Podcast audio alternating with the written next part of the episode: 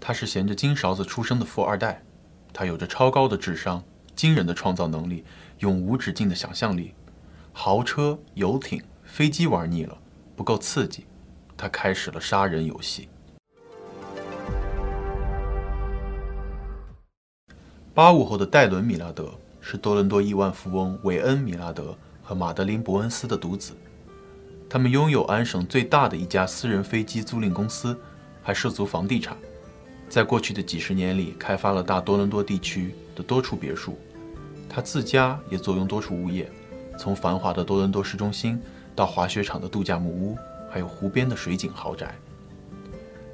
戴伦从小就在父亲的熏陶下爱上了飞行。他十四岁的时候创下了独自驾驶直升机的吉尼斯世界纪录。他还是全世界最年轻的单引擎固定翼飞行员。这个天才少年不仅会开飞机，还是个名副其实的学霸和手工弟。他十七岁学完了空气力学和机械制造的大学课程，还考了电焊、机修等好几个执照。每天除了上学，就泡在父亲的修理站，飞机、汽车他都会修，跟老工人一样熟练。除了这，人家还会乐器，会写歌。一个略显忧郁的高富帅往台上一站，抱起吉他，唱起自己谱的情歌，台下的小姑娘、老阿姨苏倒一片。比起这个全身闪金光的天之骄子。本案的另外一个男主提姆·波斯马，则是普通到不起眼的人。他住离多伦多不远的小城汉密尔顿，有个普通的朝九晚五工作，贷款买了两卧的小房子，老婆马上要生孩子。为了迎接小宝宝的到来，省点汽油钱，老婆说服提姆把家里的皮卡卖掉，换个二手的小车。于是提姆就把卖车的信息挂到了 KGG 二手网站上。广告一出来，很快就有不少人打电话询问。其中有一个心急的年轻人，当晚就要过来试驾。然而约好试驾的人却迟到很久，一直到晚上九点二十分，天都黑了，才有两个年轻人出现在他家停车道上。这个时间步行来试车，看上去有点奇怪。提姆担心出问题，就跟两个人一起去试车。结果他这一去，连人带车都没有。老婆在家一直等到晚上十一点，期间他不停地打提姆的手机。开始是没人接，后来语音提示关机，在网上定位也无法查到。他又拨打了附近几家医院的急诊，询问有没有车祸送过来的伤员，回答都是否定的。他于是，在午夜十二点打电话报警。警方到来只是简单的做了一个记录，并没有把提姆列为失踪人口。毕竟，一个三十多岁的男人偶尔失联几个小时也无需大惊小怪，说不定是交易谈成了，卖家拉他去喝了两杯。可是老婆心里有一种不祥的预感，她一夜未合眼，熬到了第二天早上，联系了家人和朋友，要他们帮忙找人。几个小时以后，寻人的传单就贴在了汉密尔顿的大小咖啡厅、便利店、公车站，他们还在地图上划分了区域，一格一格的找人。这时候的警方还是不以为然，婚姻出问题，心理压力太大，离家出走了吧？提姆失踪的第二天下午。在家里焦急万分的太太突然接到了一个电话，显示居然是提姆的手机号。可是她很快就失望了，打电话的是个路人甲，他在某处厂房附近捡到了已经关机的手机，顺着上面的电话打过来，而手机被丢弃的地点距离提姆家大约一百公里，明显已经超出了试车的范围。警方也发现，这个手机在提姆离开以后两小时就关了机。而在八个小时以后，也就是第二天早上，又重新开机了一次，还往外拨打了一个电话。顺着这个电话号码，他们找到了另外一个卖车人，这个人也是正在网上卖车，同样也是一辆二手皮卡。这个卖家回忆说，当时也是有人说看到了广告要过来试驾，来的是一个颓废的男人，背着一个挎包。这个人上车以后很亢奋。好像是嗑了药一样，在驾驶座上晃来晃去，把车开得跟过山车一样。另外，他还好像特意想往郊区的小道上开，举动很反常。卖家警惕性很高，终止了这次试驾，把那个人赶下了车。这时，警方才觉得，这也许是一起针对 KGG 卖家的连环作案，目的也许是为了抢劫车子和财物。但是他们却无法锁定嫌疑人，对方是用提姆的手机联系的这个卖家。而且卖家对这个人的相貌印象不深，只记得深色头发，个子挺高。不过他的手腕上有一个很特别的纹身，ambition。凭一个纹身在多伦多这样的大城市找人，简直是大海捞针。于是他们决定通过媒体求助于民众。当天晚一点的时候，提姆的太太挺着大肚子在新闻发布会上泣不成声。We need him to come home, and may God have mercy on you. 她恳求绑匪把丈夫放回来，不要让即将出生的孩子没有爸爸。节目播出以后，警察那边得到了一个匿名线报，里面是一张手机拍摄的皮卡照片。还有车子序列号的最后四位，要警方核实一下是不是提姆的那辆车。当得到肯定的答复以后，对方马上挂断了电话。这个线报突如其来，随后无影无踪，警察没来得及追踪来源，只能大概认定这个知情人就在多伦多。好在这个知情人第二天出现在了多伦多警局。这个大爷叫做亚瑟·詹宁，是一个小型飞机的维修技师。他说，前一天上班的时候被告知老板有事儿，今天休息。然而，他无意中在上锁的汽修仓库看到了一辆从未见过的皮卡，而他刚好看到了昨晚的新闻。这个车的颜色、大小还有品牌，跟报道上说的一模一样。大爷赶紧掏出手机，咔咔拍了几张照片，还翻窗进去记下了车子的序列号，在回家的路上拨通了九幺幺。这是一位堪称加拿大朝阳区的大爷。当得知这个车子就是那辆失踪的皮卡以后，大爷一哆嗦就把电话给挂了，倒吸了一口冷气，然后他陷入了极端的矛盾，因为这个车库属于他的少东家，就是我们一开始提到的无所不能的超级富二代戴伦·米拉德。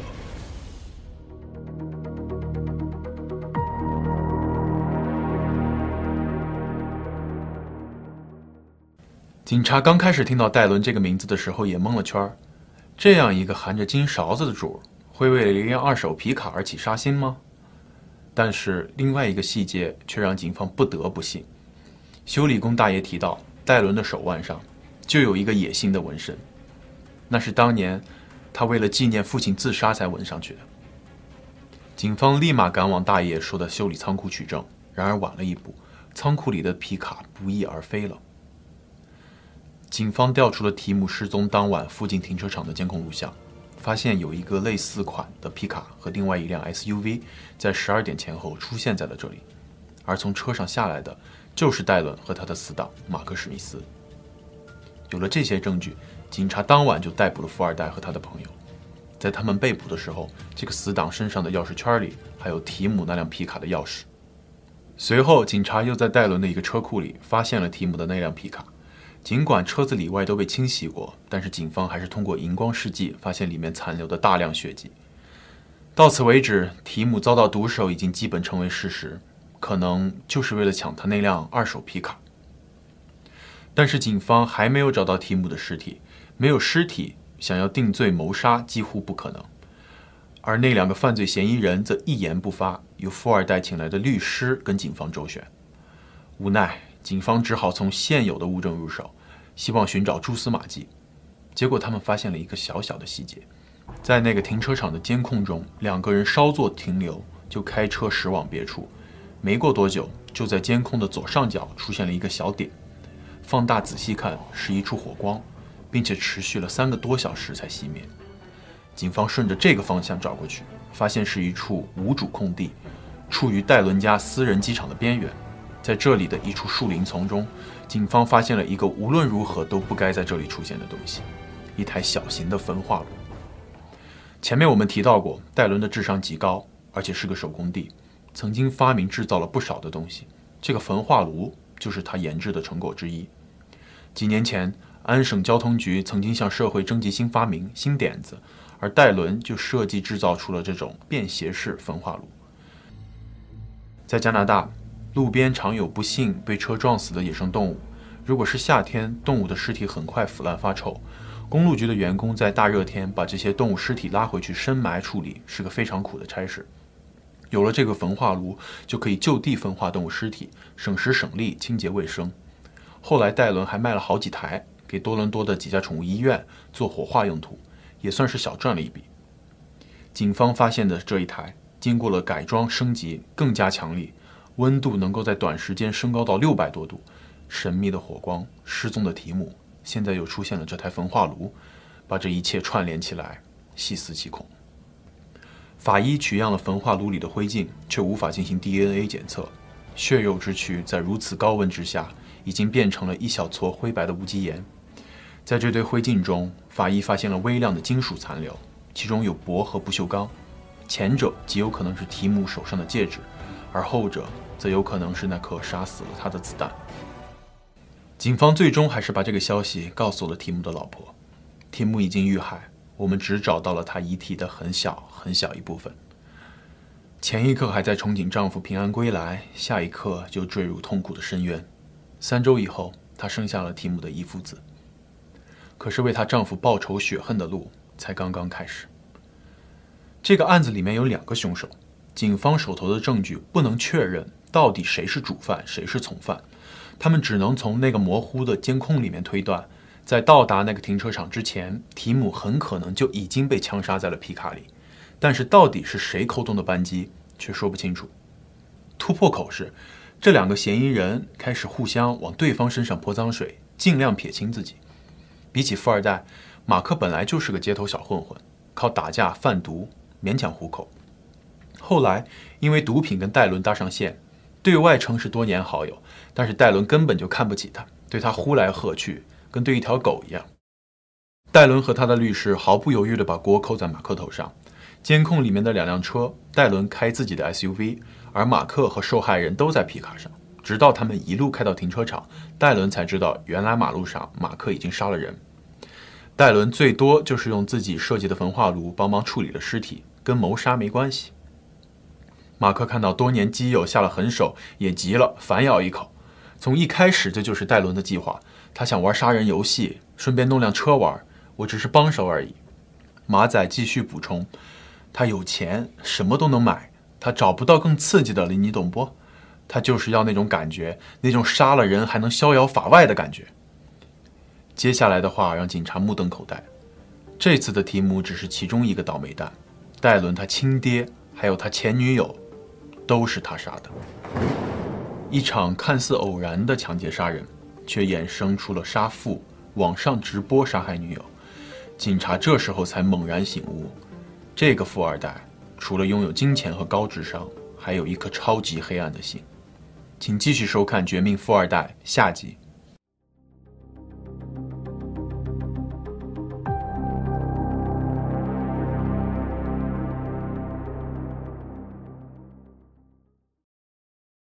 大家好，我是瑞。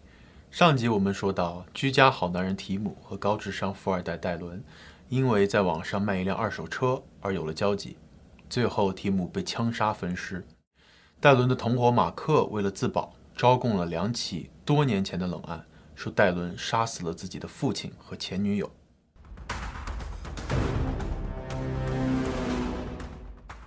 这两起案件中，戴伦的父亲在2012年被警方定性为自杀，而前女友劳拉一直是在失踪人口名单上。如果不是马克口不择言的突然爆出来，根本就不会引起警方的注意。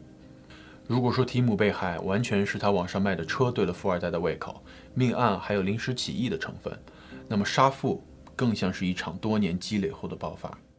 戴伦的父亲韦恩·米拉德年轻的时候曾经是加拿大空军的王牌飞行员，他把军人的魄力也用到了对儿子的教育上。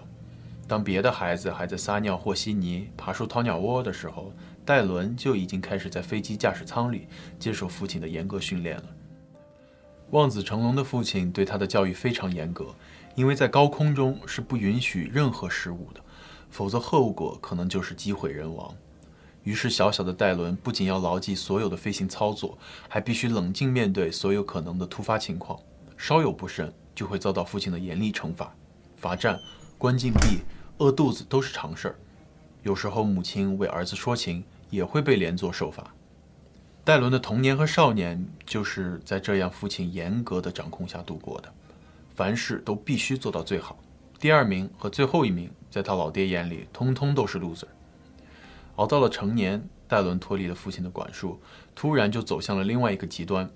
他依然是别人眼中的高智商、手工弟和学霸，但是他在私生活上彻底放飞自我，吸毒、乱性、酗酒，父亲十八年的教导被抛到了脑后。眼见儿子学坏，父亲开始用另外一种方法对他进行控制，金钱。他最常用的手段就是威胁戴伦，取消他的财产继承权。儿子却根本不怕他。我是独生子，你万贯家财难道还能带进棺材不成？即使暂时断了经济来源，戴伦也不当回事儿，随便设计个移动式焚化炉，他就能赚到钱。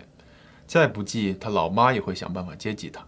他这个富二代的奢侈生活依然在继续。二零一二年，情况有了新的变化，戴伦父母的婚姻出现了危机，闹起了离婚。在打官司的过程中，老爹把名下财产成立了一个信托，而且还扩大了公司的董事会，把手里的钱和权都分散在不同的人手里，其中并不包括独子戴伦。戴伦的老妈忧心忡忡，这要是离了婚，你爹来个第二春啥的，给你添个弟弟妹妹，咱们娘儿俩可就要彻底凉凉了。形势严峻，戴伦也不再像之前那样玩世不恭，他开始三天两头去公司找茬闹事儿。逼迫老爹改变主意。当过军人的老爸吃软不吃硬，儿子越是闹，他越是坚定，还放下了狠话，就是把钱全部捐掉，也不会给你这个败家子儿一个子儿。结果这话说了还不到三天，老爹就突然死在了自家的卧室，子弹从他的右眼射入，鲜血脑浆迸裂一床，手中还握着一把手枪，没有遗书。现场也没有什么可疑的指纹或者脚印。案发当晚，死者独自在家，房门窗户都完好无缺。而警察也询问过竞争对手，其中也包括了儿子戴伦。戴伦说他那晚喝高了，吸大了，一夜都没出门。能够证明他在家的有两个人：前面说过的那个朋友兼马仔马克，还有就是女友兼炮友劳拉。警察在调查近一个月之后，最后以老爹自杀结案。理由是他在死前连续看了好几个月的心理医生，因为离婚而备受困扰，自杀也是个情理之中的解脱。在父亲的葬礼上，戴伦哭得真真切切，一篇悼文引得来宾唏嘘不已。为了纪念父亲，他还在葬礼的第二天纹身明志，就是那个野心 （ambition），因为这是父亲教给他的人生一课：为人要有野心，宁做猎手，不为猎物。几个月以后的万圣节，戴伦在自己的社交网络上抛出了自己设计的新妆容，看着吓人，是不是？尤其是联想到他父亲就是一枪射入右眼毙命，更是让人不寒而栗。不管怎样，几个月的官司以后，父亲的遗产被平分给了他和母亲，戴伦从富二代升级为千万富翁。可是当时的女朋友劳拉却并没有因此升级。他跟戴伦之间的爱情纠葛已经进行了一年有余，已经到了弃之如敝履的地步了。之前也说过，戴伦在脱离了父亲的高压以后，各种放飞，各路女友换得跟走马灯一样。他还在自家的私人飞机上拍 A 片，不为赚钱，就是图个乐。他自称是多伦多炮王。多伦多大学艺术系学生劳拉就是这些女孩中的一个。她本是小城出身的清纯妹子。还有同在多大青梅竹马的男友，但是，一次在酒吧遇到风流倜傥的花花公子戴伦以后，立马就沦陷了。劳拉抛开了男友，天天跟着戴伦声色犬马。她希望有一天戴伦能浪子回头，跟自己结婚生子。为了迎合戴伦的品味，他跟着一起酗酒、抽大麻，一路沦落下去。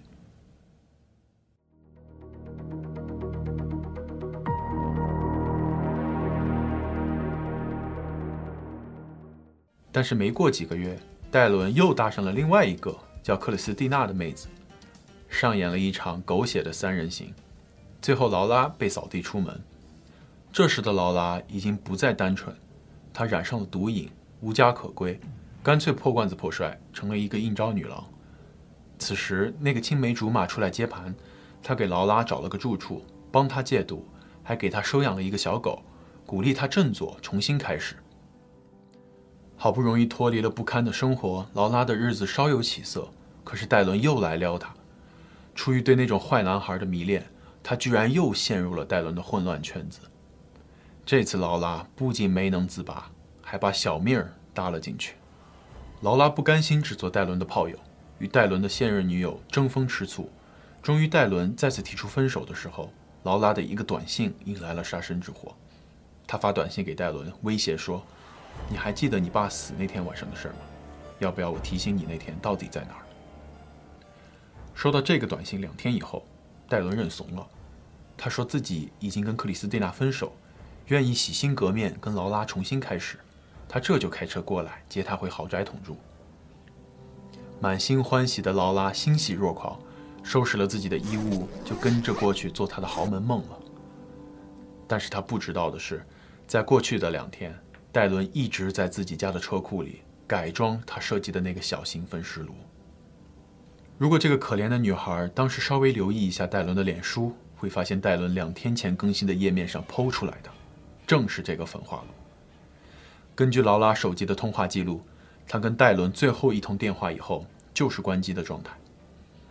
在第二天上午，戴伦的脸书上放出了一个很奇怪的照片，是他的狗和一个卷成了长筒形的物体，旁边的说明是：barbecue 已经预热好了，就等着开烤吧。警方后来证实，蓝色塑料布里面包裹的就是劳拉的尸体，他是被那个焚化炉烧毁的第一个受害人。由于经验不足，没有控制好温度，戴伦尝试了好几天才将他的尸体完全焚毁，而马仔马克也参与了毁尸全过程。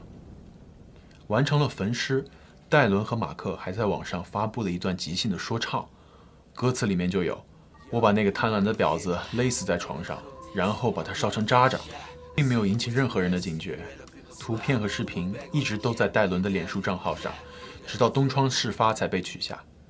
由于是性工作者，还有严重的毒瘾，劳拉的失踪并没有引起什么注意，但也不是完全没有人在乎她。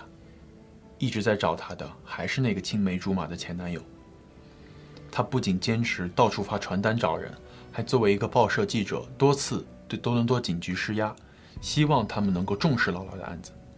他还列举了自己收集到的多项证据，比如劳拉最后的通话记录，戴伦网上的访常举动。还有那个看上去几乎就是杀人自白的歌，